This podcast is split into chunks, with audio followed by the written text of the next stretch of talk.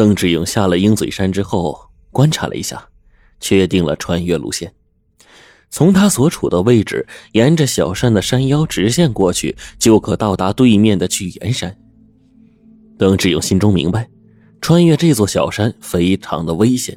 由于刚生成，山体尚未稳固，岩石松动，危如累卵，可谓步步危险。一不小心，人就会随着岩石滚到山下。而下面便是仍在不断升高的堰塞湖的湖面。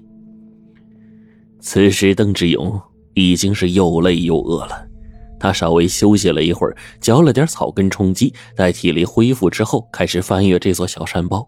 如此一步一探，经过一个多小时后，渐渐的，终于接近了巨岩山。万万没想到，就在此时，余震发生了。邓志勇猛地觉得脚下一阵抖动，随即他的身子失去控制，随着石流急坠而下。他的身后，山顶的大石块也纷纷滑落，追逐着他。山坡陡峭，邓志勇滑落的身体根本停不下来，完全不受他自己的控制。邓志勇心中万念俱灰：我完了。也许是他命不该绝。当他滚到一处一丈多高的悬崖峭壁时，被一棵小树给阻拦了一下，下坠之势顿见，他的身子垂直坠下了峭壁。峭壁下是一块巨石，中间有一道缝隙。说来也巧，邓志勇落下之后，身子正好插入到石缝当中，他只感觉周身一阵剧痛，就此动弹不得。就在这一瞬间，从山顶滚落下来的石块从他头顶呼啸而过，夹杂着骇人的气势，扑通扑通坠入湖水之中。邓志勇死里逃生，暗暗庆幸。待一切恢复平静之后，他检查自身的伤势，心中一片冰凉啊。他自胸部以下。全都被夹在石缝之中，两只手臂稍能活动，但是一只肩部脱臼，另一只小臂骨折，根本使不上力。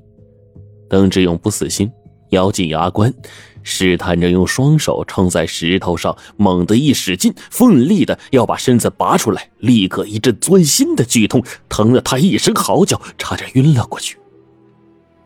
邓志勇浑身大汗淋漓。他不敢再试，只有大声呼救，盼望着有人来救援。然而，深山之中，平日进山的人就不多。地震之后，到处危机四伏，哪里还有人敢冒险进山呢？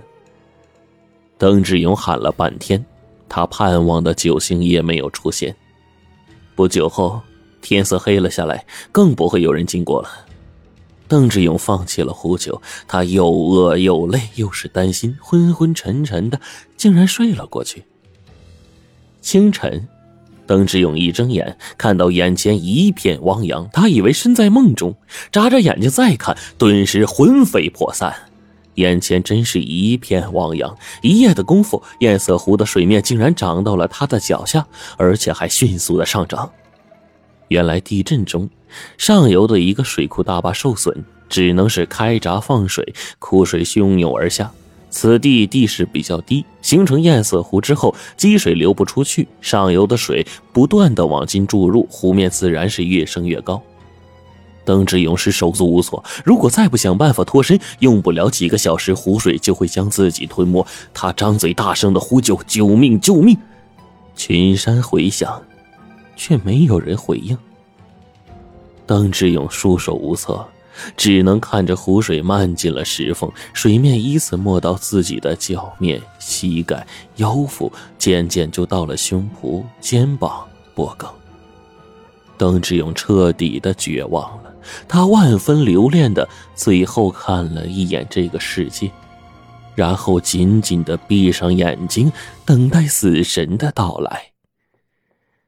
死神没有来，有人来了。绝望中，邓志勇耳中忽然听到一阵响动，睁眼一看，一条绳索自峭壁之上垂了下来。邓志勇心中狂喜，开口呼救：“救！”名字还没说出口，一口水就灌进了嘴里。此时水面与他的口唇齐平，一个人拽着绳子从峭壁之上溜了下来，站在了邓志勇的面前。看清来人的面孔，邓志勇嘴不能说话，眼睛中却写着诧异和疑问。没错，来人正是刘初一。昨天早上，刘初一的身子卡在了狭小的洞口里，眼睁睁地看着邓志勇逃走之后，就拼命的呼救。不久之后，有人循声找到他，砸开水泥板，将他给救了出来。刘初一来到街上，遇到了正带人开展救援的赵副局长。两个人经过短暂的交流，刘初一知道了大致情况，也知道了公安局的大部分同志被压在了废墟之下，可能已经遇难。刘初一一听到这里。想到那些朝夕相处的战友，他的眼圈顿时就红了。刘局长关切地问：“小刘啊，你的伤怎么样了？”刘初一的后背被砸得血肉模糊，刚才获救后，他简单包扎了一下。听领导问起，就忍着疼痛说：“没事问题不大。”赵副局长说：“嗯，那就好。”你先休息一下，等休息好了来找我。现在城里啊很乱，人心惶惶的，我们必须承担起责任，成为老百姓的主心骨。刘初一一想到逃跑的犯人邓志勇，就说：“赵局啊，因为我的疏忽大意，让邓志勇给跑了。我想先把他抓回来。”赵副局长一怔，心中一时难以定夺。这种时刻，救人和抓人，哪个更重要啊？不过，警察的责任提醒他，绝对不能让一个坏人逃走。他问了一下邓志勇逃跑的时间，说：“出城的路啊已经被堵死，邓志勇不会跑远的。你去找一下，记住一定要注意安全。”刘初一答应一声，向城西赶去。根据自己和邓志勇在洞口的那段对话，他推断邓志勇很有可能是逃回老家去救母亲了。邓志勇是一个孝子，他自幼丧父，和母亲相依为命，对母亲的感情很深。这一次铤而走险抢劫运钞车，一个很重要的原因就是筹钱为母亲治病。刘初一追到了城西路口，发现桥梁断裂，道路堵塞之后，判断邓志勇一定会翻山越岭回家救母。山高林密，再加上余震不断，此时上山肯定是危险万分。刘初一四下打量了一番，看到路边有一个山体滑坡摧毁的平房，就跑了过去。他本来想找一点吃的带上，不过呢，吃的没找到，却在废墟中找到了一把镰刀、一卷绳索。他觉得这些东西进山肯定有用，于是就带在了身上。刘初一进了山。一路追踪，其实啊，他进山的时间和邓志勇相差不过两个小时，但是因为身上受伤，行动不便，再加上不如对方熟悉山况，所以距离越拉越远。在邓志勇遇到险情被困的时候，他刚攀登上第二座高山，根本听不到对方的呼救。晚上。刘初一不敢休息，借着星光，一夜的紧追慢赶，终于越过了鹰嘴山，发现了被困在水中、危在旦夕的邓志勇。刘初一见到情势紧急，二话没说，蹲下，将双手插到了邓志勇的腋下，抱紧，猛然一发力，将他拖出了石缝。出来后，刘初一大略的查看了一下邓志勇周身的伤势，发现他除了双臂动弹不得。腿脚啊，只是皮外伤，并不碍事。刘初一松了一口气，先帮他将脱臼的右臂给接好，然后呢，将左臂的骨折部位简单固定一下。做完这一切，他指了指绳索，就问：“怎么样？你能不能行啊？”邓志勇活动了一下右臂，点了点头。刘初一将绳索缠在腰间。拽紧绳子，一步一步的攀登到了峭壁之上，然后将绳索给扔了下去。片刻之后，邓志勇气喘吁吁的爬了上来。他刚停下，还没反应过来，就觉得手腕上一凉，咔的一声，右手腕上就多了一副手铐。